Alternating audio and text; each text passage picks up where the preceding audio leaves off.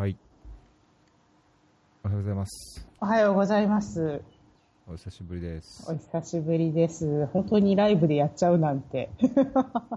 いやー、どうにか始められたので、はい。大丈夫ですかね。あの、インシャラで、えーちゃんと繋がっていることを 願いますけれども。多分ね、大丈夫だと思います。はい、わかりました。えー、はい。はい。最近どうですか？あ、最近ですか？最近は、うーん、ちょっと休みが長かったんで、その後にまた休み取って、どうにか軌道に乗ってきた感じですかね、仕事のこうペースが。そうですか。いいですはね。なんか、え、またレバノンにいるんでしたっけ？今日はあのヨルダンですけど、うんうんアンマンですけど、ええ。もうね休暇終わって2回ぐらい行きましたかね。あらまあ、そうなんですね。はい。はい、お疲れ様です。いえいえ。どうですか、あそちらは？暑さが。だいぶ和らいでで、そうですね、えっとね、エアコンつけないでも寝られるようになったって感じですね。まだシーリングファンは回してますけど、あ、はいはいはい。そう、なので、えっと、昼間は30度ぐらいで、夜が多分20度台前半って感じですかね。おお、そううですか。ん。だいぶ過ごしやすくなったような。そうそうそうそうそう。なんかあの、うん40度のあの時を思うとね、って感じですね。あの、犠牲祭の時も休み取ってましたね。あ、いいのね。ははいい。その時は、えっと、バンコクに行ってましたね。逃げてましたはい。バンコクに。もう、なんか、えあの、あまりよろしくないですね、バンコクって。なんかもう途上国じゃない感じ。うん、ううん、ん。そうですね。うん。うんはい。私、リフレッシュできた感じ？そうですね、12、3年前に住んでたんですけど、うん。うん、なんか、あ、違う国になっちゃったと思いながら帰ってきた感じです。うん。寂しい感じですか？いや、寂しいじゃないけど、なんだろう。うんあ、なんか知ってる国じゃないっていう。うんでもまあまあ自分たちがね、支援してきてた国が、そうやってしてこう、経済発展でわーってこういろんなことが変わったっていうのが見れるのは嬉しいことなんですけど、まあね、うんある意味ね。そう。にね。うん、ただ、こうなんか、私たちがやってる分野の仕事って、経済発展したからといってすぐに良くなってるわけでもないので、うん。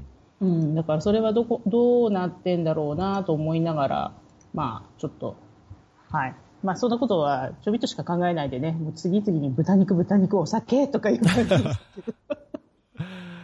あれもう4日、4日5日ぐらいですか？そちらのイードってどれぐらいありました？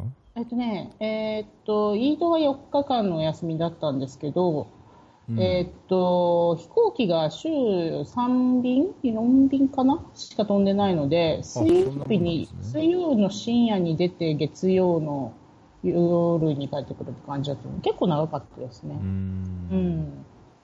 そう。いやー、直行便がね、少ない国って大変ですね。うん。そうでしょうね。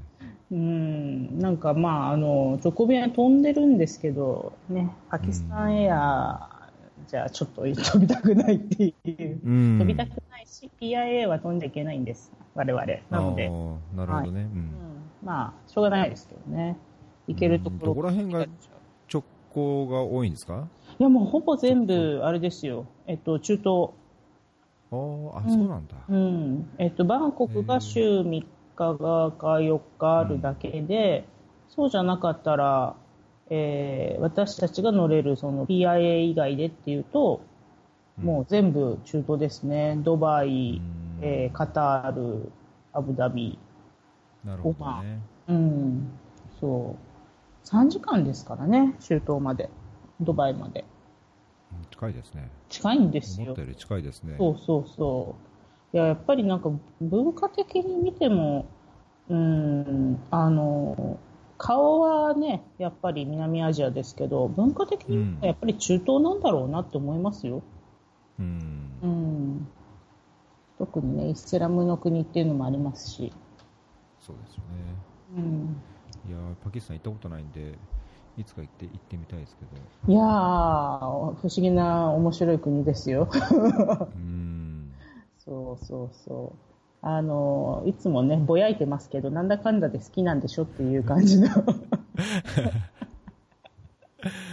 そう。もうちょっとね、夏の厳しさがもうちょっと少なければいいんですけど、まあ、こんなもんですね。確かにね、南アジアのね、夏はちょっと厳しいですよね。ねあの、息がまあ苦しくな死人が出るぐらいですからねそうそうそうそうそう。うん。ね、インドもひどかったですけど、うんここもひどい。はい。まあ、そんな感じです。はい。じゃあ比較的今はリフレッシュ、リフレッシュな感じですか？えしてないですストレスうん指数は低く、えいやいやいや、ストレスはね、帰ってきた瞬間にビュンと上がって。だって、ストレスの元は同じものがここに残ってるわけですからね。一瞬逃げてただけだから。確かに確かに。はい。まあ、それはね、しょうがないんですけど、あの、ちっちゃい人間関係の中でのことなので、もう、しょうがないですね。耐えるしかない。はい。まあ、でも、なんとかなるでしょう。あと、あと、えー数週、数週間だ。うん、なんとかなります。ん？数週間としたら？えー人がね山が、いろいろ入れ替わるので、おー関係者がね。はい。そうすると、まあ、また新しい人間関係と、新しい仕事のその体制とっていう感じ。うん、ちょっと楽になるかなとは思ってますけれども。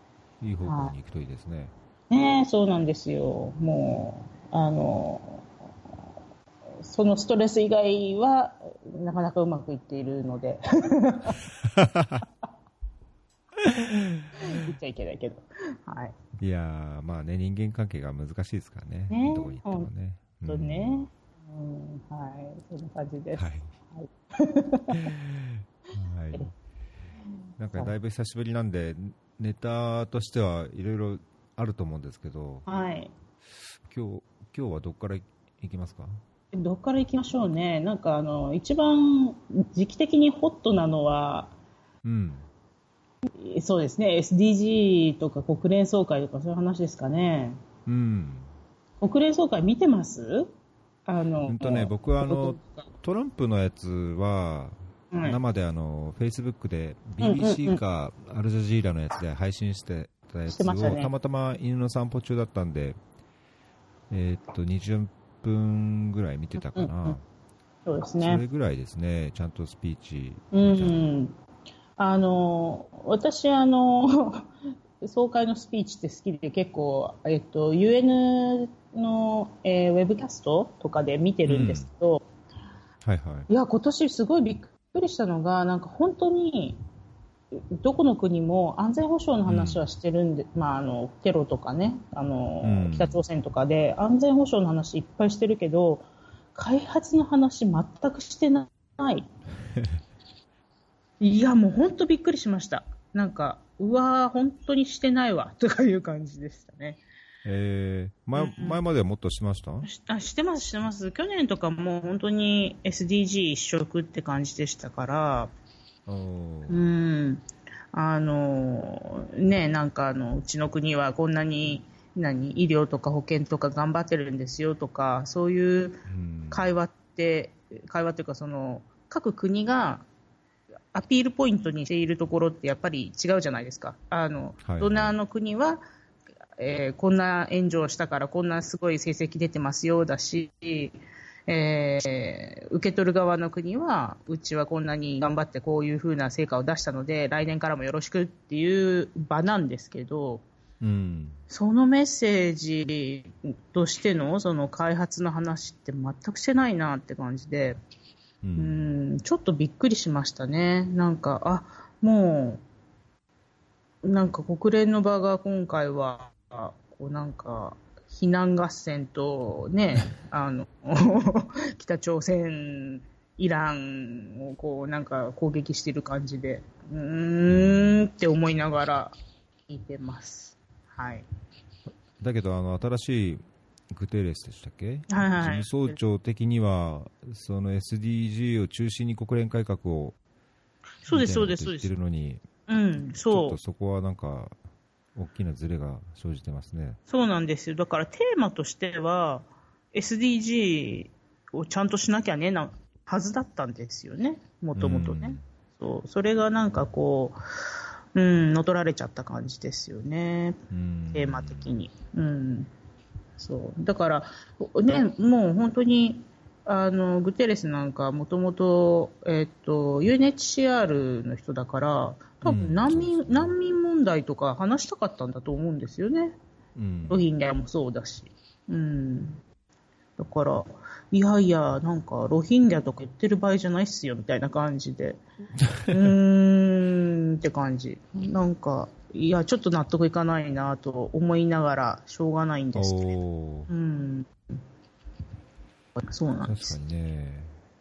まあ、なんか僕、トランプしか聞いてないから他の人よく分かんないですけど、はい、まあ、トランプもあれですよね。いや国連の改革に、まあ、理解を示しているような感じでしたけど、うん、次から次へと北朝鮮の話からイランの話からそうそう、ね、そんな話ばっかりで。ね、なんか、いや、どうするんですかっていうぐらいに開発の話してなくて、でも、うん、その後で、えっと、こういやどう、どうするんだ、全然開発のこと話してないじゃんって思っていたら、そしたら意外とこう、なんか出てきてるのが、あの、すごいなと思ったんですけど、ゲイツファンデーションが、うん、あの、ゴールキーパーズっていう、あの、ミーティングをやってるんですよね。はいはい、でそれこそこういろんな国の首脳とかオバマ大統領も久しぶりになんかこういう場に出てきてたんですけど、ねうん、うん、なあのゴールキーパーズでそのこうなんか活系のデータと絡めてこうこうこうだから今からまだこんなあの開発援助をしなきゃいけないっていう話を、えー、首脳たちにさせているっていう場を作っていて、うん、まああなんかうん、ね、総会と、本当は国連でするべき話を、結局サイドイベントである、そういう、うんうん、あの、こう、国家でもないところが主催している、あの、ゲッツファンデーションっていう、その、いわゆる NPO が主催する会議で話をされてるっていうのは面白いなと思って。なんか、うん、時代も変わったのかしらって感じですよね。ねこれ、あの、ワールドエコノミックフォーラムとか、あの、なブルームバーグのなんたら、なんたらフォーラムとか、うん、ブルームバーグあれ、サイドイベントって、これは、あれなんですか、国連の本会議とは別に違う近辺の会場で、いろんなサイドイベントがされてるんですか？うん、そうなんですよ。で、サイドイベントって基本的には、その、えー、国連加盟国があのどっかの国がホスト国になってでこういうサイドイベントをやりますよっていうのを、まあ、事前に登録して準備して人を呼んでみたいな感じなんですけど、うん、うんまあ、あの国連機関にしてみれば、まあ、私が巻いた組織も国連ではないけれども国際機関としてはそういう場所でそのなんかどれだけの偉い人を集めて、どれだけのメディアカバレッジを取れるかって、すごいもう、あの、大競争をする州なんですよね、国連総会の州って。で、あの、主だった偉い人たちはそこにいるので、その人たちをこう1時間刻みでブッキングして、みんな、あの、ここの、何、会場から隣の会場へってやるんですけど、そういうことやってるものだから、あの偉い人がサイドイベントに出てくる時間にスピーチをしたりとかするとあの国連総会の方がガラガラになるんですよ。うん、でそれこそなんかあの安倍首相のねその、えー、総会でのスピーチの時にあの総会の国連総会のあの部屋の席がガラガラでうわ、すごい、誰も聞いてないって感じだったんですけど、うん、なんか、そっちのサイドイベントに負けちゃうのか、みたいな感じですよね。まあ、しょうがないっていう気が僕個人的にはしますけど。そうそうそう、他の、ね、これあれ、うん、あの、いや、あの、日本は特に顕著でしたけど、まあ他の国も、ね、スピーチ見てると、半分埋まってればいい方かなって感じだったりするので、うん、まあ、こんなもんなんでしょうね。もう本当みんな、うん、あの、いろんなサイドイベントに引っ張りだこで大変なんでしょうね。うんまあ、だからこのこサイドイベントって僕こういうのあるって知らなかったんで、まあ、そもそもこんな総会ちゃんとフォローしたの初めてなんです。けど、う。うんん、ほとんどなんかちょっと後に出てくる目立った報道をなんだフォローするぐらいで、うん。実際その会期中になんだろうそのスピーチの順番見てみたりとかライブではいはいはい映像を見たりとか、ううんんこのサイドイベントの情報を見たりって初めてなんで、まあ、なんか面白いですね。あそうですね。まあ、あのーそう、国際機関にいるとやっぱりこの場ってお祭りなので、ううんん、あのー普通総会10月にやるんですけど、今年は9月でちょっと早いなって感じで、でもだから10月はやっぱり GA があるからもうんう偉い人たちみんなあそこに行くからって言って、もう、ななんていうんですか、こうアドボカシーがそこに集中するって感じですよね。うんそうなんです。まあ、なんか、あの、国連総会のあのね、場所に入りたくって私はこういう、あの、世界に足を踏み入れたので、うんあの画像を見ているとやっぱりちょっとワクワクするっていうのはありますね。なるほどね血が湧いてくるとそう、でも、でも実際にあそこに行って、あの、総会じゃなくて特別総会、えっと、スペシャルセッションの方には行ったことあるんですけど、あの、え部屋で、あの、総会議場で、ジャパンって書いてある、その、札の後ろで座ってメモ取りとかしましたけど、えおおまあ、なんか、おーって感じですよね。その、うん、ポーディアムで喋っている人が、ああ、そこでいつも見てる、あの、ウェブキャストの画像と一緒だわ、みたいな感じ。ええうん、これは日本で出る人って国連の代表部とか出るんですか？いや、えっ、と、代表部は裏方ですよね、基本。だから、皆さん、あの、東京から出張されてる方が多いと思います。なるほうど、ん。まあ、そのトピックによって、あの、外務省だけじゃなくていろんな人が来たりっていうこともあるんでしょうけれども。うんううんん。そうですね。うん今回、僕、国連総会っていうか、あのーまあ、ネタに上がってたのもあるんですけど、うん。あのそのグテーレスが、何でしたっけ、事務総長になって、ええ改革をうはいはいはい訴えてて、うん。で、あれですよね、UNHCR でもだいぶそのジュネーブの本部の人を削減して、現場に人を増やしてっていうような、はい。なんかすごい大きな改革をして成功したとかっていうのは前聞いたことがあったので、はい。で国連自体もどうするのか、まあ、場合によってはその組織の統廃合とかうん。もするみたいな話もあったんで、なんねか。そういうところと SDG をどうやっていくかっていうのを含めて、なんかこれからもそういう議論が出てくるのかなと思ってるんですけど、なんか瀬古さん、そこら辺は思うところというか、うん、いや、で出るべき、出るべきだけど、そんな話してる様子がない。そもそも、なんかあの、まあ、国連総会自体はお祭りなので、あの、なんか、決まってること、まあの、株主総会みたいなもんですよね。もうほぼ9割方行く方向は決まっていて、シャンシャンってやるものなんですよ。総会自体は。だから、あの、グテレスの、えー、なんだっけ、えっと、改革ペーパーだって、うん6月にはもう基本出ていて、で、そううそうそう、6月には出ていて、それに対してのコメントも全部もう返ってきているわけで、うん。そう、今更なんかそれの、あの、やり方に文句を言うところも、こうやってやれって提言をするところももうないと思うんですけど、そう、だからもうそれをじゃあ、シャンシャンと頑張ってやってねっていう話だけで、一応それでみんながこうサインアップしたっていうことになるので、うん、まあ、あとは事務局で頑張って進めてくださいねっていうことなんだと思うんですよね。うん。うん。そう。だから、そうですね、まあ、結果としてその大体国連のあの事務局が出してくる文書ってフォローアップメカニズムがつけられているので、えー、グテレスのペーパーが何年後にレビューをして報告するって書いてたか覚えてないんですけど、うん、結局はあのもう淡々とやるって言ったことをやっていくしかないので、うんはい、そこからいろんな議論が始まるんだと思いますけどね。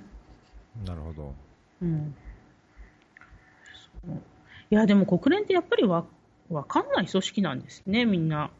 あの えー、どういうことですか？えー、だってほらこういう、こういう業界にいたのに、いたのにっていうか、うん、ねあの、みんないるのに、意外と知らないものなんだなっていうのを思って。うん、おうん、確かにね。僕、比較的関心持ってなんかいろいろ調べてるつもりでしたけど、まあ、知らないこと多いですね。そうですね。意外と、うん、いや、あの、他の人にも、あの、話をしてて、あ、なんか総会、国連総会とか、いやいや、あの、フォローしたことないですみたいなことは、言われる人が多かったので、うん、うん、意外と。やっぱ国際機関とか、ね、国連関係に勤めたことないと、うん。どうなんだろう、あその本当 SDG 関係の、あの担当するとか、はい。まあ、日本政府のその情報というかね、あのアピールに関わるようなことやってないと、部署的にもなんかあんま関係なさそうな、ね、そうなんですね、うん、意外とね、なんか、うん、そういうものなのかなって、うん、ちょちょっとびっくりしました。なんか現場の、ま、あの特にパキスタンなんて国連からあの愛されていない国なので。現場の人たち意外と知らないんだな、ふーんとか思って。うん、あだけど本来であれば、あのまあ、セクターにもよるんでしょうけど、うん、だけどね、今、MDG でも SDG でもどのセクターやってても関係はあるのが実際だと思うので、まあ、ただね、あのそう6月に SDG 総会やったので、スペシャルセッションがあったので、そっちで盛り上がっちゃったんですかね。うん、そうなんですかね、なんか僕も最近、セクターに、セクターっていう感じで関わってないので、うん、なんかそこは距離が感じちゃいますけど、前、エチオピアの時は本当、あの MDG のモニタリングとかで、何ヶ月に1回そういう会議がそ国の中でもあったし、そうですよね、それがなんか、うん、国連にそのなんだろうアップデートするために情報収集でこういうのがやってますとか、あのサーベイやってますとか、うんうんうん、現場でも話があったので、もう少し身近に感じてましたけど、うん、最近はもう全然ないですね、SDG 関連の。そうなんですよね。まあうん、でも、なんなのこの盛り上がりのなさ。うん。うん、まあ、すでになんか、SDG の先が多少見えちゃってるのかもしれないですけど。うん、まあ、あと、こう、ゴールがね、十何個も、17個でしたっけ？うん、あっては、なんかやっぱり集中できないっていうのもあるんでしょうね。うん。まあ、広報みたいなのはすごい強化されてる感じですけどね。あのマークがあちこちで見るので。うん、確かにそれはそうかもしれないですね。MDG の時よりは、もうちょっとついてるかな。そう。うん、なんか免税店とかでも看板出てますからね。免税店？あ、そうですか。免税店。なぜか。えー、なぜか、アンマンの空港の免税店に看板があるんですよ。あ、そうなんですね。ためなのかちょっとわかんないですけど。うん。なんかこう、寄付するメカニズムとかがあるのかもしれないですね。それを、ねまあ、あの、ね、そうそうそう、うん、それでなんかこう、寄付ちょびっとしたらロゴ使っていいですよみたいな、そういう感じなのかもしれない。おなるほど。うん、意外とあるかもしれないですね。うん、うんそう、でもね、あの、えっと、保険の業界にしてみると、えー、ちょっと面白かったのは、今回この SD、えー、国連総会に合わせるような形で、あの、SDG、保険絡みの SDG の達成可能性ランキングっていうのが出たんですよ。うん。これ、あの、国際保険の、まあ、専門誌であるランセットっていうところが出している、あの、特別号で入ってたんですけど、はい。まあ、これがね、面白いんですよ。って言っちゃいけないけど。えっと、うん、あの、かなり、こう、ね、ファイル数が大きいの、ファイルのこう容量が大きいので、途上国には優しくないんですけど、でもね、そう、あれダウンロードして見てると、いやー、もう面白くって、うわ、そうなんだ、この国よりはこっちの国の方が、なんか保健指数いいんだとか思って、いろんなことを考えながら見てました。これは、あの、今回の GA 絡みで見たこう資料の中で一番楽しかったですね。これもビルメリンダ・ゲイツ・ファンデーションがファンディングしてそうですね、その、みたいですね。そうそう、そのランセットで、えっと、ランセット自体は学会誌みたいなものなので、まあ、まあ、だいぶ世界中で、こう、保険分野だったら、やっぱり一番、こう、なんていうんですか、権威があるとされる、あの、学会誌みたいなものなので、あの、普段は独立して、いろんな、こう、なんていうんですか、あの、うん、普通に、普通に、まあ、あの、学会誌としてつなが、えー、作られているんですけど、スペシャルセはい、スペシャルイシューを、その、まあ、保険の関係者のどこどこっていうその組織とかが、とか国とかがスポンサーをして、あの、出してもらうこともあるんですよね。で、今回は、えー、っと、この、えー、SDG に絡んでっていうことで、えー、っと、 burden of disease っていうと、えー、疾病負担っていう日本語になってるんですけど、うん、いろんな、うん、えー、死因でい、いろんな病気とか死因を考えて、それがどの国にどれだけの影響を与えて、どんな、えー、ななんですか、平均余命だったり、えー、死亡率を出しているかっていうのをずーっと洗い出す、あの、スタディをやってるんですね。で、これ、えっと、前回が5年ぐらい前にやったのかな、バーデンオブスタディって。まあ、それぐらい前にやってるのを、また今回もう一回やりましょうということでやってるんですけど、うん、まあ、それもやっぱりゲイツファンデーションがファンディングをしてるっていうやつでね、面白いなって感じですよね。うん。これ、あの、レポートの方僕まだ見てないんですけど、はい。どんな、どんなこと書いてるんです？どこがいいとか。いやあの、1位どこの国だと思います？保険の、保険の SDG って、まあ、要は、あの、ユニバーサルヘルスカバレッジで、すべての人が、はい、えー、必要な医療を、あの、自分のこう経済を、経済とか自分ちの家計を脅かすことなく受けられる状態っていう感じなんですけど、それどこの国が1位だと思います？それを達成できそうな。そうそう、先進国も含めてですよね。うん。えー、っと、ノルウェーとかですか？ああ、まあ、まあ、近いですね。その辺はあの上位に入ってきてます。もちろんですけど。うん。うん、今回1位、1位じゃないんですよ。今回の1位の国は、そう。あちなみに日本は何位ぐらいだと思います？日本、日本保険だったら、10位、15位ぐらいにいたりしないですか？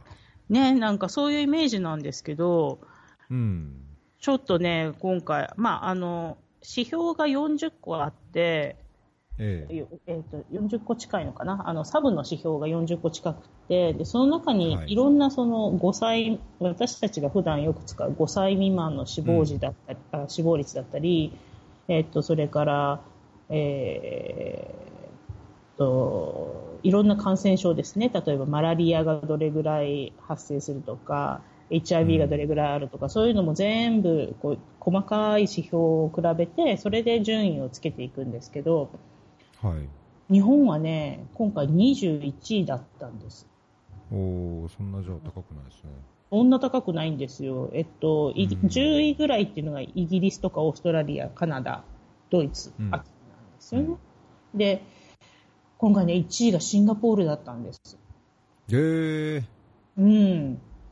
なんかね、シンガポール、意外、意外にシンガポールなんだ、ふーんっていうのが私は今回意外だったんですけど、でもやっぱりね、あの、えーっと、シンガポールって、こう、全体的に点数がいい感じですね。うん。で、日本は実は、あの、点数が非常に悪いのが、えっと、3つあって、ええ。そうで、その3つがだいぶ足を引っ張ってる感じなんですけど、おう。うん、その、あ、4つか。4つ悪いのがあるんですけど、まあ、一番悪い点数つけられてるのが、あの、自然災害で亡くなる率が高いってやつなんですよね。あそう。え自然災害もこの保険のあれに入ってくるよんですか？そうなんまあまあ、あの、死亡率をね、計算するときには、やっぱり、ああの、ディザスターってどうしても出てくるので、そうーななんるほど。ですよ。で、そこと、あともう一個悪いのはスモーキングです。あ、えっと、スモーキングレートと、それから自殺率、うんうん。この三つなんですよ。うん。であとは、えー、四つ目に悪いのはね、えっと、子供のあの、セクシャルアビュースだったりするので、そこはもうお恥ずかしいから何とかしなさいって感じですよね。うん。うんでも、こうやってして、そう、その、あの、人の健康っていろんなものに左右されていて、それこそ自殺率だったり、あの、災害だったり、で自然災害だったりっていうのも含めて考えると面白いなっていうのもあって、うん。そう。でこれを見ていると、いや、意外となんか、あの、うん、えー国の順位が違うなと思って、普通の国、うんあの、普通に見る、なんかこう、ね、よく見る指標と違うなっていうのが面白かったですね。えーうん。そうなんですね。見ないといかんですねこれはいや、あの、どこの国がね、何に対して悪いかとか見てるだけでも笑えるんですよ、い意外と。そう。で、なんか、アメリカも24位とかなんですけど、まあ、それで、その、アメリカが、あの、なん、なんで悪いんだっていう話をしていくと、意外とね、その、あの、えっと、殺人が多いとか、うん。うん、そう。とか、フランスが、えーそれよりも悪い26位なんですけど、フランス何で足引っ張られてるの？って見ると、あの、一番悪いのはアルコールユースなんですよね。ほそう。なので、そうやってして見ていくと、わーって、いろんな国が面白いなって思います。ーへで今ちょうどあの、えっと、これお話ししながら自分のいる国のパキスタンをもう一回見直してるんですけど、うんパキスタンね、悪いんですよね、これえが。何が？もう全体的にって感じですか？もう全体的に悪くって、あうんの、うんはえっと、日本とは反対に3つぐらいしかいいとこがないんですよ。パキスタン。あの、グリーンになってるのが3つぐらいしかなくって。うんそう。で、そのグリーンになってるものが、えっと、まあ子供の、あの、えー肥満率が低いってやつですね。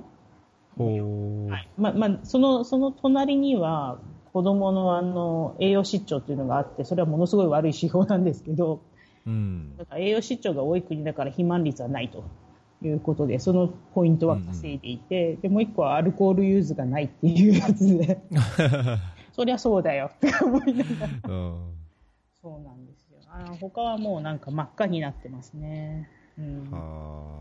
まあだけど結構みんな真っ赤な感じですかねそういうレベルという上途上国は、そうですね。えっとね、100これ4ページにわたって180か何カ国をこう、あの、ランキングしてるんですけど、え1ページ目はね、1位から、えー、な何位までだろう。1位から、えー、57位まで載っていて、そこはね、ほぼ緑なんですよ、画面が。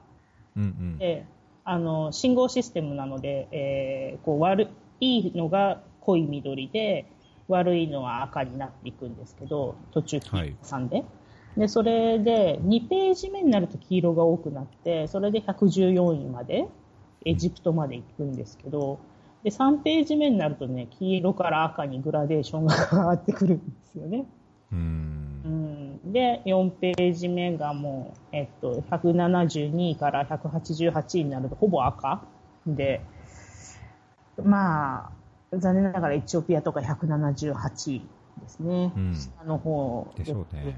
ううん。ん、なんか、そうそうそう、こう、いつもの面々が、うん。ニジェール、チャド、サウススーダン、ソマリアみたいな、アフガニスタうんン、ところが後ろの方で真っ赤になってる。なるほど。そう、なんですよ。うんまあね、統計自体も、なんか大して取れなそうなそうですねで。しょうけどね、下の方は本当に。うん、そうですね。まあ、あの、ただ保険の統計って、うん他のものより取りやすいので、うん。取りやすいし、あの、お金もかけて取っているので、これ、やっぱり、こう国の、なんていうんですか、社会、社会開発度合いを見るにはいいんだろうなと思って、うん、思って確かにね。いやーこう個人的には僕、まあ、僕、水で同じようにそういうのをちゃんと把握してなくちゃいけないと思うんですけど、うん。最近、それを怠ってるのもあり、いやーなんか瀬古さんの話を聞いてると、そういうとこちゃんとやんなきゃいけないなっていうのを、なんか感じましたね。私これあいやーなんの、かほんおかしい、まあまあ、セクターの話から離れちゃってると、うん、こういう、ね、自分の専門分野でのその、なんていうの、対極感っていうか、全体的な動きと、どういう試みがされてるかっていうのと、まあ、どういうデータがあるかっていうところ、うん、そういうところはなんかしっかりフォローしないと、なそのセクターの流れから、どんどんどんどん外れちゃうというか、そうですね。それは、うん、あの、国の仕事をして、国レベルで仕事するって面白いし、なんか目の前で物事が変わっていくから面白いんで、すごい楽しいんですけど、でもやっぱり、ね、そのファンディングだったり、他の国がどういう形で支援をするかっていうのも含めてですけど、他の国とか国際機関が。なんかやっぱり対極感って大事だなというのは、うん国に戻って思うようになりました。あの、対極感を作る仕事をしてた、その本部レベルでの仕事をしてた時って、なんかもうこんなこと言ってたって国じゃ何にも変わんないんだからとか思って、なんかやさぐれてましたけど。うん うんそうそうそう。でも国に来てみると、やっぱり両方知ってる方が、あの、いろんな、なんていうんですか、物事を考えるときに、おあの、いい結果を作ってるような気がします。うん、いやー絶対必要だと思いますね。うん。うん最近怠ってるけど、本当、それをやってた時の方が、なんだろう、なんか問題の見方がもっとこう地に足ついてるというか、うん。全体のこうね大きな動きを踏まえてのその国の動向とか、まあ、やっぱりこの国は心が問題だからっていう見方があのししっかりできると思うんですよね。そうですね。うんうん。あとね、なんかあの、これはもう、こう、すごく、ななんていうんですか、こうセルフインタレストだけになりますけれども、えあの、やっぱり私、残りの任期が、あと9ヶ月、8ヶ月え半、うん1年切ったので、次どこ行こうかなっていうのを考えるんですよ、やっぱり。うんで、そうなってくると、こういう資料を見ていると、ああ、この辺のこういう課題の仕事はなかったっけとか、いっぱい考えちゃう。なるほどね。なるほど。そう。それもあって面白いんですよ。なんか、あーって。うん。あの、なんかね、イメージとして、こう、南部アフリカだったら感染症とか思ってるけど、いや、意外と NCD、その、いわゆるなんか、成人病とか、増えてるなとか、なんかそういうのも見ながらでね、そうなってくると、あーうん、感染症の国だけど、違う分野も面白いぞ、これきっととか、なんかそんなことをいろいろ考えたりして見てます。うん、そういう仕事の探し方をね。そう。まあうんね。いや、だって、いろんな国に行く可能性はあるけれども、あの、決められないじゃないですか、どこに行きたいなんて。そうですね。ううん。だけど、なんか、ただ単に、その、自分が仕事を探す時期にたまたま降ってきたあの案件に飛び乗るのも楽しいけどそうじゃない探し方もしてもいい。と思って、うん。そうですね、それはとても面白いですね、うん。まあ、できる人とできない人というか、そのね、 qualification の違いというか、それはあると思いますけど、選べる立場になりますね、それは。そうそう選べる立場にならなきゃいけないっていうのもありますけど、ん、ううん。ん、そう、そう。でもまあなんかいややっぱりこれ見てるとね保険再保険やってんだったらやっぱりアフリカ行ってなんぼなんだなって思いますね。おーそうですか。うん、まあまあ、あの、アジアの中でも、こう、地を這う、あの、パキスタンにいるっていうのも楽しいですけど、えうん、なんかやることがアフリカ、に行く可能性もうあるん、かもしれない。まあ多分そうなんだろうな、とこれを見てると思います。うんう、ん、やるべきことはまだまだたくさんあるっていう意味でね。おうんーいいポストがあるといいですね、タイミングよく。ねえ、そうなんですよ。まあ、おかげさまで、あの、焦って仕事を探さなきゃいけないわけでもないので、のんびりといい案件が出るのを待ちたいなって感じですけど。うんそうそんなこと。僕もあと1年、うん。ちょうど1年ぐらいなんで、それをちょっと参考に、ねえ、ぜひ、なんか見てる探ししないととい、かんなと。そう、どこ、どこの国に案件があるかじゃなくて、どこに作るかとか、そういうのも考えたいですよね。いやー、そうできたら面白いですうね。ん。そうそうそう。ねえ、まあ僕はちょっ、とそれは、そういうあれはないかな。いやいやいや、わかんないですよ。いやーまあ、そそうんね、いやな感じ。あのもう一つのネタにあるやめ時はいはいはいの。話にも関連するんですけど、うん最近ちょっとトーンダウンしてるというか、うん。うーん、ちょっとこう、なんか、切れ目かなっていう感じもしなくもなくて、そうですね。うんうん。そう、私ずっと50で辞めるって言ってるんですけど、あ、のそうなんでしたっけ？そうそうそう、50になったらもうあの足洗おうと思っていたんですけど、えなんかそれがね、まあ、あんまり遠くなくなってくると、いや、やっぱり辞め時っていつなんだろうってすごい考えるようになって、えうん。うん、で、あの、ちょっとこう冗談めいて、この間からいろいろ書いてたり言ってたりしますけど、あのね、本当に防弾車のドアを開けられなくなったら、私はこの仕事辞めた方がいいと思ったんですよね。そう、なんか襲われた時に、あの、自分で自の自分の身も守れないようなことだったら辞めた方がいいっていうふうに思って、えでも、なんか、そうやってして思い始めたら、いや、本当にね、防弾車のドア重いから、この間自分で開けられなかったんですね。中から。もう本当に終わってると思ったんですけど、それで、そう、ちゃんと鍛えようと思ったんですよ、その時は。あ、ダメだと。私はこれでえやめる、んじゃなくて、そうそうそうそうう。そうそう。なので、あ、まだやめる気ないんだわって自分で思ってね、ちょっと笑っちゃったんですよ、ね。なるほど。そう。50まであと5年ですけど、うーんって、いろいろ考えてて。そう、あと、えーさすがに50で本当に引退、引退ってほそんなに真面目に考えてるわけじゃないですよね。いやいや、考えてますよ。考えて、考えてる、あ考えてる本。うん。あの、まあ、ねえ、途上国で生活するのってやっぱり簡単ではないので、うん。うーん、なんか、まあね。うんまあね、その途上国の中にもいろいろあるので、もっとこう医療環境が良くって、こう生活環境のいい、えーなんだろう、なんかインドネシアみたいな国とかに行けば、まだ続けられるのかもしれないけど、まあ、少なくともアフリカには50過ぎたら大変だなと思って、日本に帰るだけでこうなんか3日かかる、3日かかんない。遠いですからね。3日かかって、うんそこからこうリカバーするのに3日かかるような年になってきたらやめようとか思って。うんまあ、そそうそう思いつつ、いや、あとは、あの、あの、ちょっと年上の同業者の方たちが、ご両親のええ介護でうん。辞めるっていうパターンを何人かこう続けてここのところ見ていて、あ、うん。まあそういうなんかいろんな考え方もあるし、いろんなこう道筋の立て方あるけれど、うん。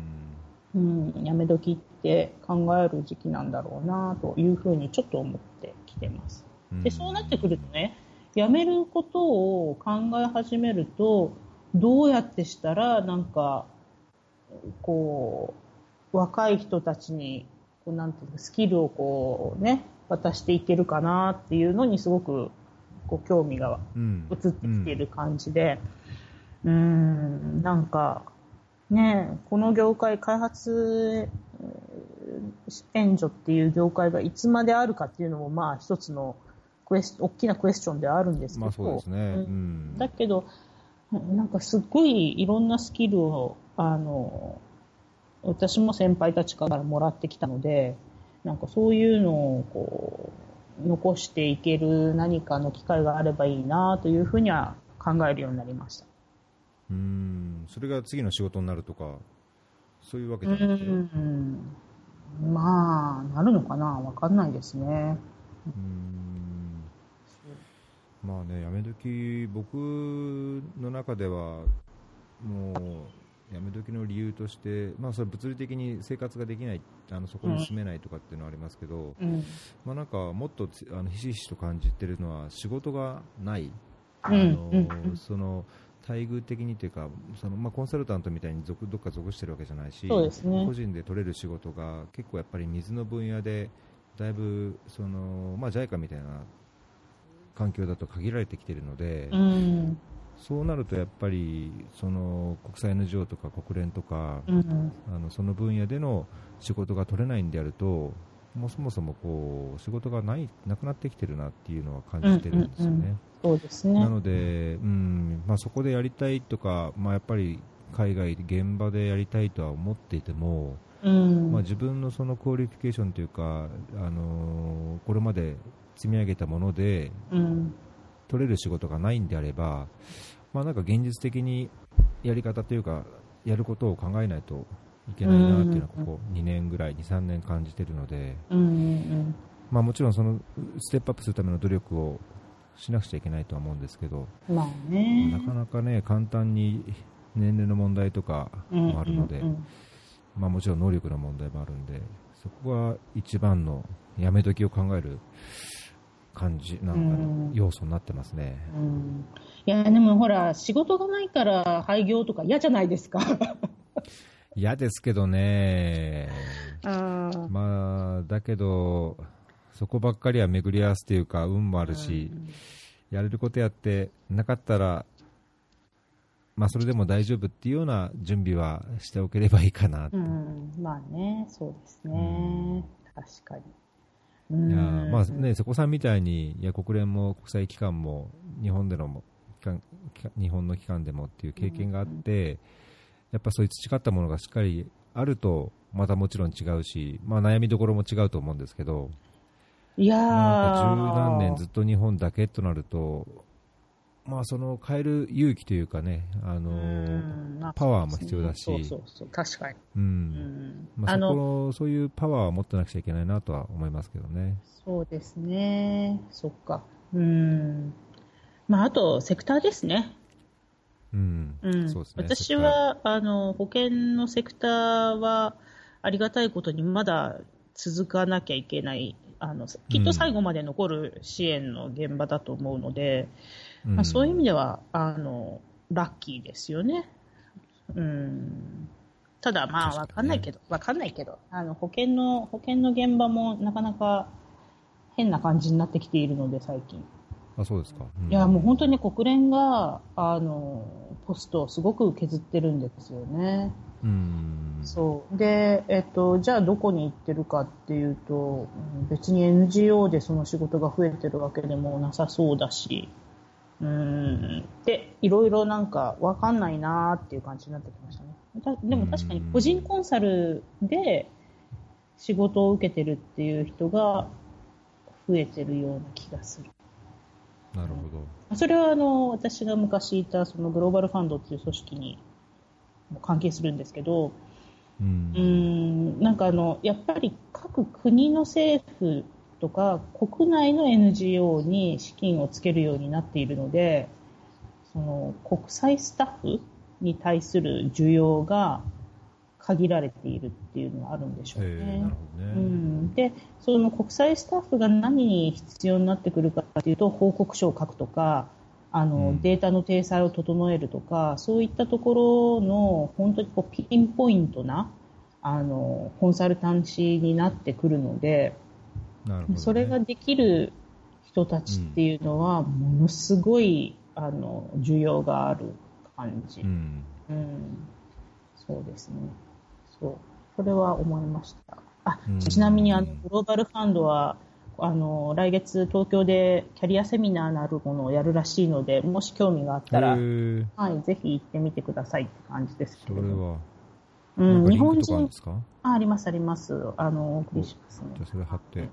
はい。あの、日本人スタッフはいつでも増やさなきゃいけないっていう、あの、組織、まあ、まあ、あのね、お金出している額にうん応じて、大体この国のスタッフが何パーセントぐらいいないと困りますよねっていう話は、どうしてもあるんですけれども、はいはい。あの、それで日本人はどうしても足りない、どこの国連機関でも足りないので、まあ、あの、そういうのの一環で日本人をリクルートしましょうという姿勢は組織として見せるので、で、それを、あの、キャリアセミナーという形でグローバルファンドはしているんですけど、うんなるほど。はい。まあ、あの、結局ね、こう、選考のところでは、日本人だからプラス何点とかそういうのはないんですけれども、でも、うん、あの、まあ、日本人に来てもらいたいですよっていう意識を持って、あの、セミナーとかするので、まあ、あの、国連とか国際機関がどんな風に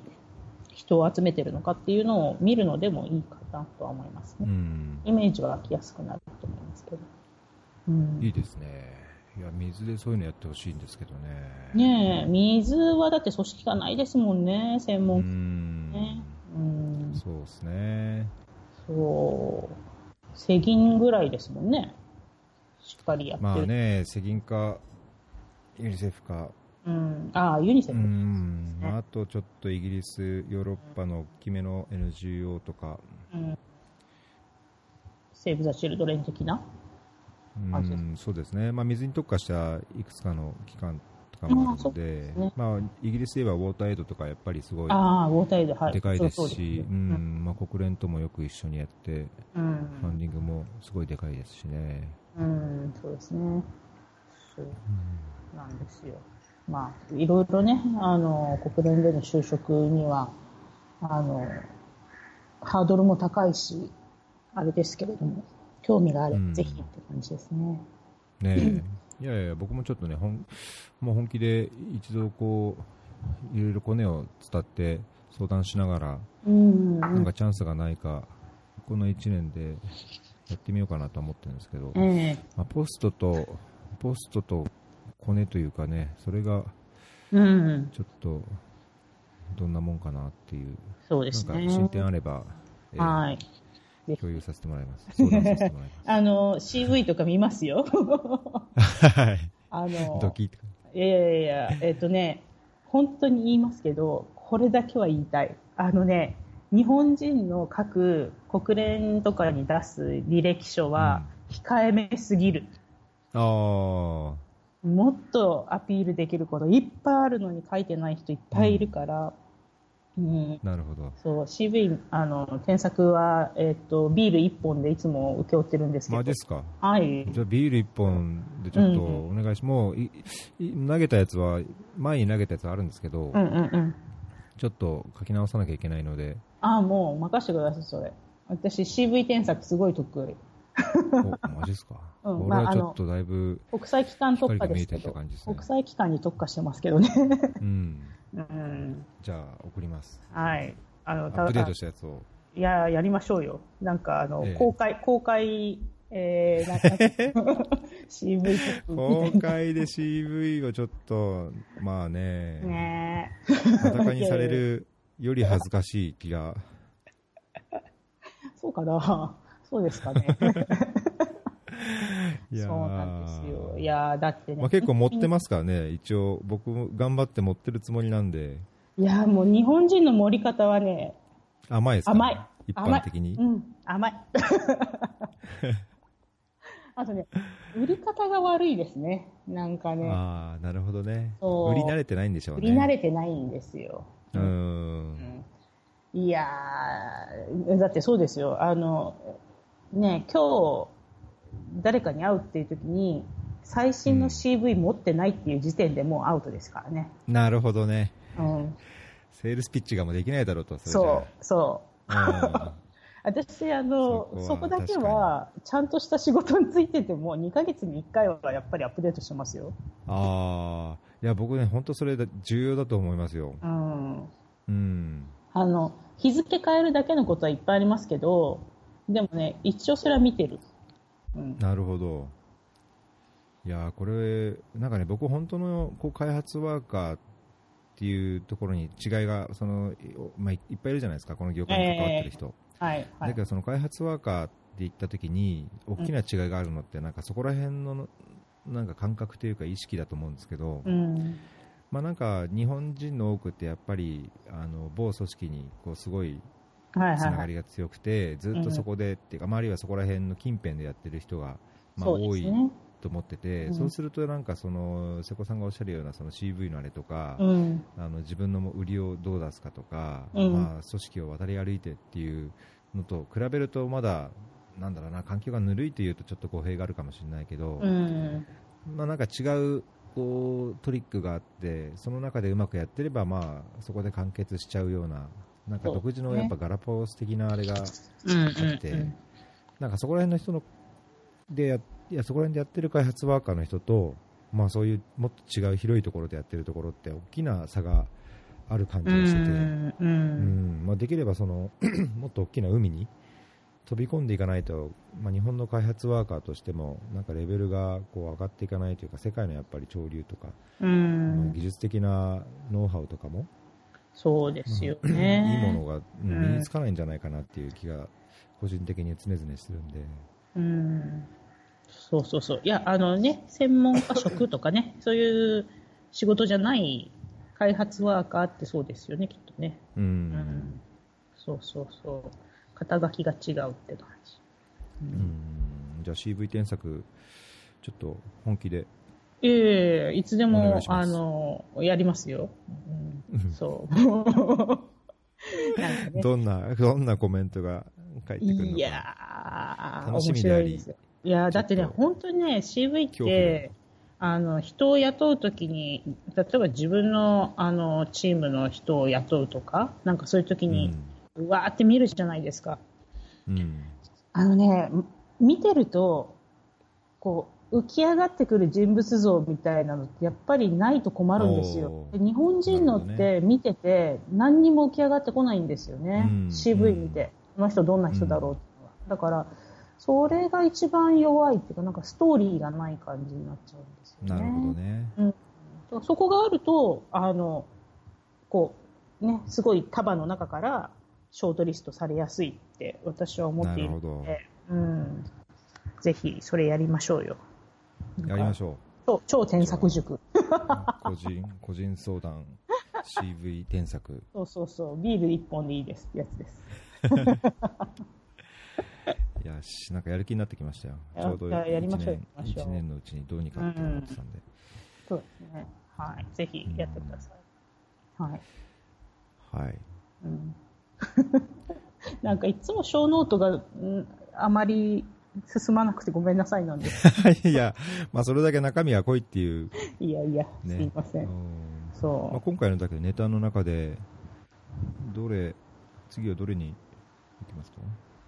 うーん、まあでも時間も時間ですから、あ、そう、うんずっと残してるあの、国連就職に有利な結婚という話だけしておきましょうか。お あれ、裏技なんですよ。でもね、これ、えさっきの CV のにもつながるんですけど、えあの、うん本当に他の国の人たちで国連に就職したいっていう人たちの必死さってやっぱり違うんですよね。もう日本人とは比にもならないぐらいの必死さがあったりとかするんですけど、うん。それだってほら、同じお給料もらってても、日本だったら同じお給料をね、得られる仕事は他にもあるだろうけど、そんな仕事がない途上国の人とか必死なわけですよ。でね。も一族老頭確かに30人ぐらい雇ってたりとか、あや養ってたりとかしますから、うん。必死さが違う。でそれの中でね、私、あの、知り合いがですね、どうしても国連に就職したいと。ただ、うん。あの、彼は、あ、そうそう、あの、男性なんですけどね、これ。はいえーっと、そこもちょっと、あの、ジェンダー的な意識からすると、私、これで男性だというのをアピールするのはあれかもしれないんですけど、えっと、フランス人なんですよね。で、フランス人って、えっと、アメリカ、イギリス、フランスのこの3カ国は、えーコントリビューションの額の割合に対して、えー人が多い国なんですよ。だから、うん。この3カ国、アメリカ、イギリス、フランスっていうのは、なかなかスタッフになれないんですね。ね国連で就職、その日本人だから下駄履かせてもらうっていう、そういうのがうん。ない国で。うん。えっと、大抵の場合、同じ部署にもうすでにフランス人、イギリス人、アメリカ人っていうのはいたりするので、うんなかなか採用されないと。そのダイバーシティの意味でね。で、うん。彼は、えー僕はフランス人で、フランス語と英語しかできなくって、で、まあ、フランス語と英語しかって言っちゃいましたけど、そうそう、だから2カ国語しかできなくって、で、プラス、えー白人の男で、みたいな感じで、でね、国連本当にどれだけ出しても、どれだけ、あの、アプリケーション出しても受からない。毎回、面接には呼ばれるんだけど、最後で落とされるっていうのを何回かやってたんですね。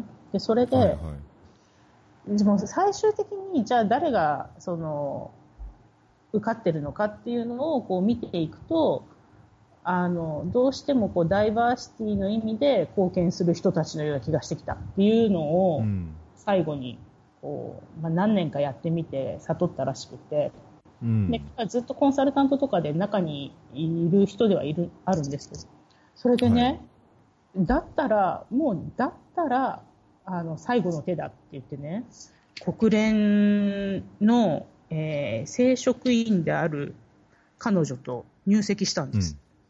おう。はい、でなぜかというと、そこにはね、UN スパウスエンプロイメントプログラムっていうのがありまして、うん。特にあの途上国に行く人っていうのが、あのまあ、前提なんですけど、その、はい。国連で働くスタッフ、職員の人の配偶者というのは、どうしてもその相手の仕事に合わせていろんな国に行ったりしないと、ライフワークバランスのある仕事はできませんということで、ですね途上国に片方が行ったら、もう片方が、えー仕事がなくなるっていうのはもったいないし、それは、うんあのこうよろしくないだろうという判で、2000年ぐらいからやってるんだと思うんですけど、それで一応ね、その途上国においては、できれば他の組織のでもいいんですけど、国連の他の組織のスタッフの配偶者っていうのは、うん。えーローカル採用とかでああのポジションあったらどんどん採用しましょうっていうのを言ってるんですね。うん。で、それでね、可能性があるからって言って結婚したんですよ。ほうん、それまではなんか、うんすごいです別に、別になんかパートナーシップでいいんじゃんって言ってたんですう。けど、うん。うん。それだと国連ではスパウスとして認定されないから、だから籍入れるとか言い始めて、うわ、なんか国連に就職するために結婚すんだとか。そう、なんかね、それぐらいいろいろみんなするんですよね。いや、それで無事雇われたんですか？無事雇われたんですよ。で彼の場合おはー、えっと、奥さん、奥さんというか、まあ、あの、女性パートナーの方が先に仕事を得ていたんですけれども、うん。それで、えっと、まあ、彼女が、えー転勤をするのに伴い、同じ国に行くんだけれども仕事ないって探したら、そしたらスパウスだからということで、雇っていただいたそうですよ。今は。なるほど。はい。で、それで、今、その、中に入った後は、内部、えーその組織の中のインターナルキャンディデートになれるので、それで次の仕事を取って、えっと、今、あの、某国際機関の本部でローマに行ってます。おー。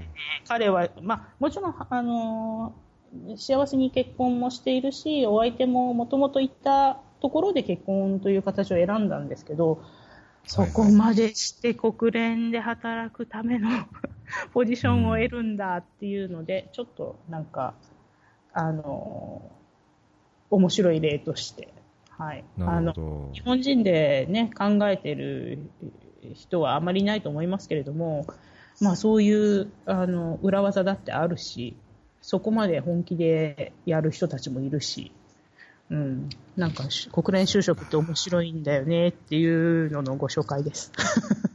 いやー、まあ、残念ながら僕も使えないけど、うん。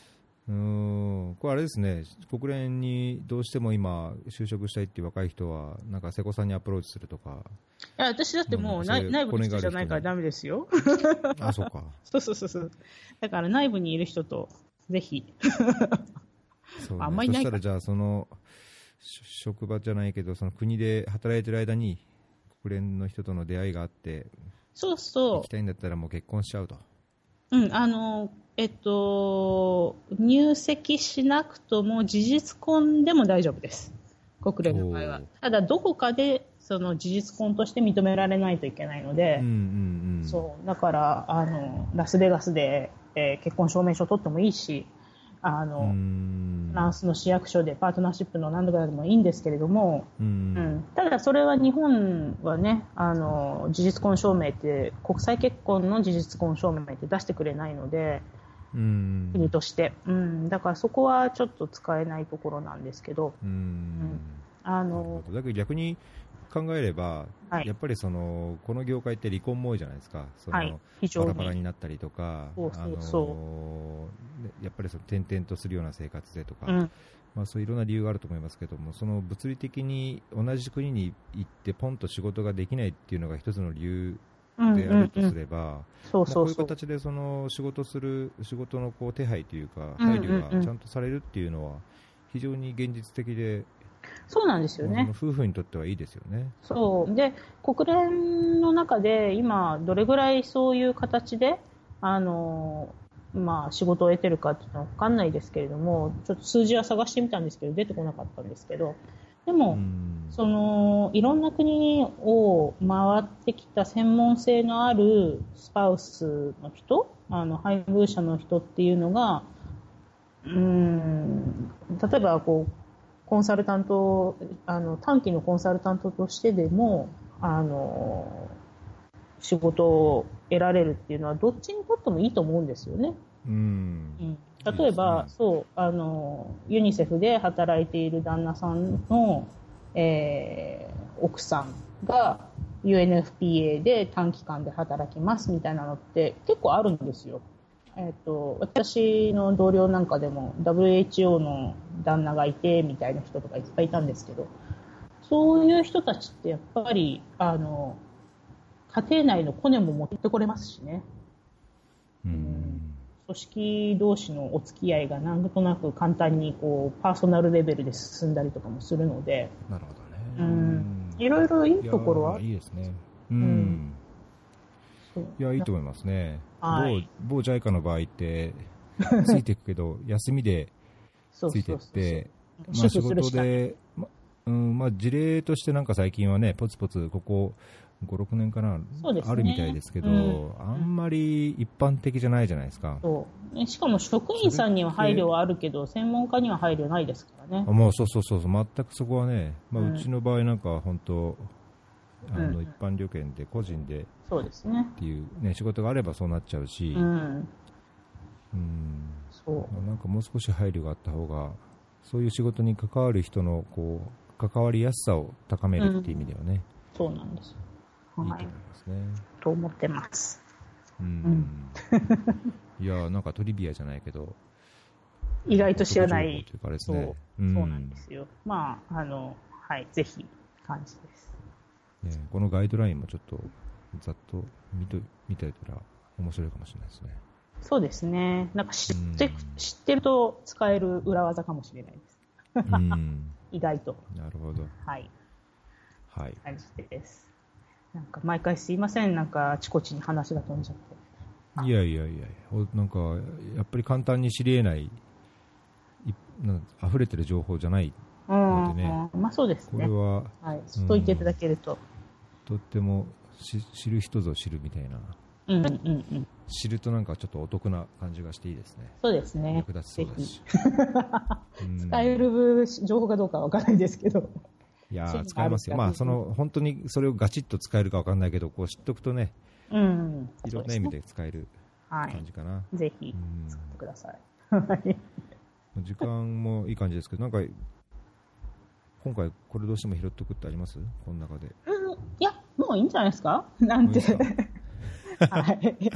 まあ、個人的にこの九州のエイズのあれ、あのーああ、九州のです僕も、ね。うんはい。ニュース、ヤフーで見て、ははっと思って、うんうんあうん。のーマジかよと思って、ぜひ、瀬古さんに振ろうと思ってたんですけど、瀬古さんもね、すでにウェブで見てて、あ、そうそうノートでそう。なんか書かれてましたけど。あ、ノートで書いてましたね。はい。うんそう。いや、あの、データはちゃんと読みましょうっていうやつですね。うんうんミスリーディング。ミスリーディング。うん。あれは、あの、やっぱり感染が増えているっていうのと、その10年前に感染したものが今発症しているっていうのは一緒にしちゃいけないですからね。うん、ううんん、確かにね、大きなそうそう。違いがありますよね。ので、まあ、そこは、ううんん、はい。ちょっと説明をしたいなとは思いますけはい、ど。うん。これ、ノートのリンク貼っちゃってもいいですか？はいはい。あの、ぜひしてください。ねこれもう一読すれば、へーっていう。うんうんうん。まあね、難しいんですけどね。エイズ、エイズの世界に戻りたいなというふうに、ちょっと思いました、このニュースを見たときに。おー、そうですか。うん、まだ、まだちゃんと理解されてないって、って。でも、エイズの仕事も少なくなってきたので、そう、それも違う方向に戻ってってですけどね。なるほどね。うんうん。はい。まあ、いろいろまあ流れっていうのはありますからね。あります、あります。もう、エイズの、あの、仕事のピークは終わりましたね。うん。多分、国連改革、最初のグテレスの話に戻りますけど、うん。で、一番最初に、あの、まあ、グテレスのあの視点として、えー一番最初に潰す組織だと思いますよ。おー、ユーネイズ？はい。ていうか、うんあの、他の保険の機関に統合しやすいので、統合すると。うんまあそうでしょうね。はい。うん。で、もともとがね、あの、組織としてずっと続くべきものでもなかったので、うん。だからまあ、それは分かりやすい成果として、グテレスが先最初に手をつけるんじゃないですかね。うん。ううん。ん。なるほど。はい。そんな感じです。ジュネーブはこれからまた激震が走ると思いますけど。ね、はい。そん。な感じで。すいません。相変わらず。いえいえいえ、ありがとうございました。とん。でもないです。はい。連休の、連休の真ん。中ですよね。そうですね。昨日、連休になると思ってなかったのに休みになったので、はい。連休になっちゃもともとじゃあ休みだったわけじゃないん。ですね。そうなん。ですよ。あの、国としては祝日でもないのに、うちの州だけが、あの、祝日にしますそっていうことになって、そうなんでうんやっぱり面白いって言っちゃいけないですけど、あの、シーア派がちょっと多い、あの、州なので、そうなんですよ。はい。なので、えっ、と、うちの州だけは昨日お休みになりました。ほどね。うん。なんかシーア派のお祭りがこの10月頭ぐらいまでですか？なんかちょっと盛り上がってくるとかっていうから、そうそう、野原もねか。セキュリティの、ね、まさにそうなんです管理を気をつけなきゃっていう話があるみたいですけど。えうちなんてもうだって、その、えーっと、活動している州への外国人のあの出入り渡航禁止になりましたから。10月のえーっと、2週目まで。だから、いつもは、うんえ2週間前に出張に行きたいんで、えー許可してくださいって言えば出張許可が出るんですけど、あの、うん国内のその内務省の方から、えっと、ダメっていうふうに言われて、この時期は、えっと、テロの可能性も高いし、うん事故うんうんの可能性もいいねので、そう、ダメって言われました。あ、そう、そうなんだ、ふーんと思いつつ。うん、まあね、それぐらいはっきりした方がだけど、まあ、まあそうですね。そう。もう、うん、あの、気をつけなさいって明らかに言われたので、分かりました、気をつけますっていうやつです。うん。うん、分かりました。はい。まあ、お互い、はい、はい、気をつけましょう。